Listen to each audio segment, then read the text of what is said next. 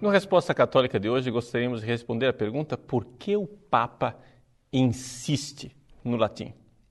Pois bem, no último dia 10 de novembro de 2012, o Papa Bento XVI instituiu uma Pontifícia Academia da Latinidade para promover o estudo do latim no mundo inteiro.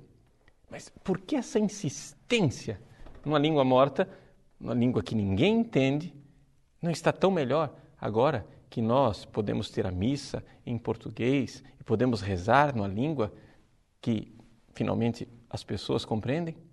Pois bem, qual a finalidade do latim dentro da igreja? A primeira coisa que nós temos que constatar é o seguinte: os papas, todos eles, principalmente os últimos papas, desde o Concílio Vaticano II, todos eles insistiram enormemente na língua latina. O próprio Papa João XXIII, às vésperas do Concílio Vaticano II, assinou a Constituição Apostólica Veterum Sapientia, que foi o documento que João XXIII assinou mais solenemente. Ele fez questão de descer à Basílica de São Pedro e assinar no altar de São Pedro a Veterum Sapientia, para dizer que os seminários precisavam estudar mais latim, muito mais latim. Para vocês terem ideia, a Veterum Sapientia colocava o estudo de latim num nível tão alto que os seminaristas precisariam ser capazes de compor poesias em latim. É um negócio incrível. E isso às vésperas do Vaticano II. Pois bem, depois do Vaticano II, a pedido da Sacrosantum Concilium, se deu espaço para o vernáculo, ou seja, para a língua comum dentro da liturgia. Mas parece que as pessoas não entenderam.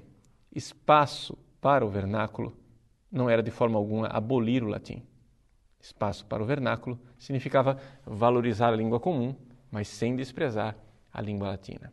Muito pelo contrário, porque a Sacrosanto Concilium pedia que fosse ensinado ao povo as respostas e os cantos mais populares na língua latina. Pois bem, Paulo VI é, instituiu a obra Latinitas e agora então Bento XVI, abolindo a Latinitas, institui a Pontifícia Academia de Latinidade. O próprio Papa então justifica o porquê desse seu ato. Na carta dada moto próprio, chamada Língua Latina, Bento XVI diz o seguinte: que a igreja, desde o seu início, no dia de Pentecostes, aprendeu a falar todas as línguas. Não é? Portanto, não existe um monopólio, não existe uma língua que monopoliza a igreja. No entanto, no Ocidente, a igreja sempre valorizou o latim e depois da queda do Império Romano do Ocidente, foi a igreja quem manteve viva língua latina e por uma razão muito clara. Por quê? Por causa do patrimônio cultural e das riquezas espirituais contidas em latim. Não estudar latim em resumo, é cortar o relacionamento com 17 séculos de cristianismo. Sim, 17 séculos de cristianismo. Ou, agora que estamos no século 21, a gente pode arredondar 18 séculos de cristianismo. Por quê? Porque os três primeiros séculos da igreja aconteceram basicamente em língua grega.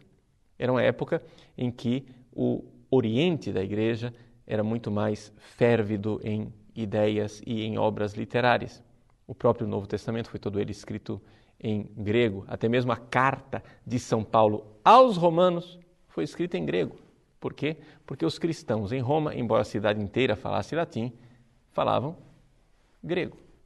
Pois bem, o fato é que houve a latinização gradual da igreja, porque porque os a população que falava latim foi sendo convertida.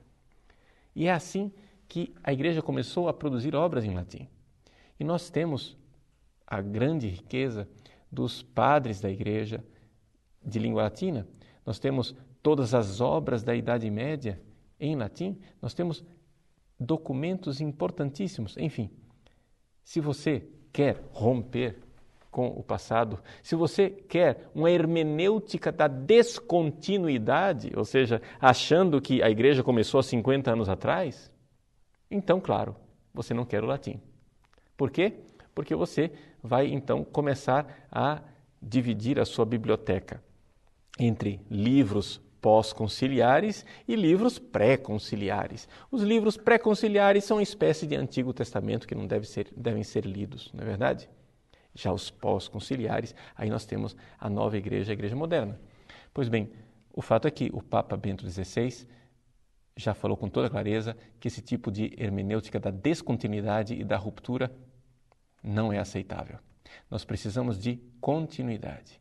E para ter continuidade, não podemos ter medo de estudar e estudar as fontes, estudar as fontes da nossa fé.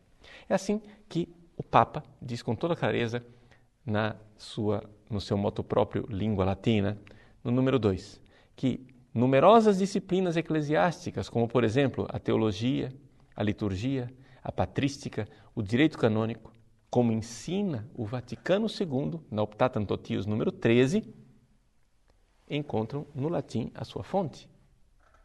Então, como é possível estudar essas disciplinas e ignorar totalmente o latim?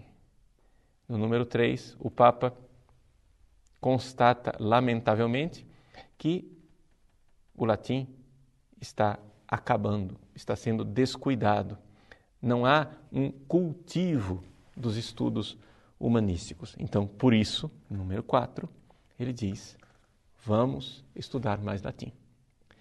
De forma bem concreta, como é que nós fazemos para estudar latim?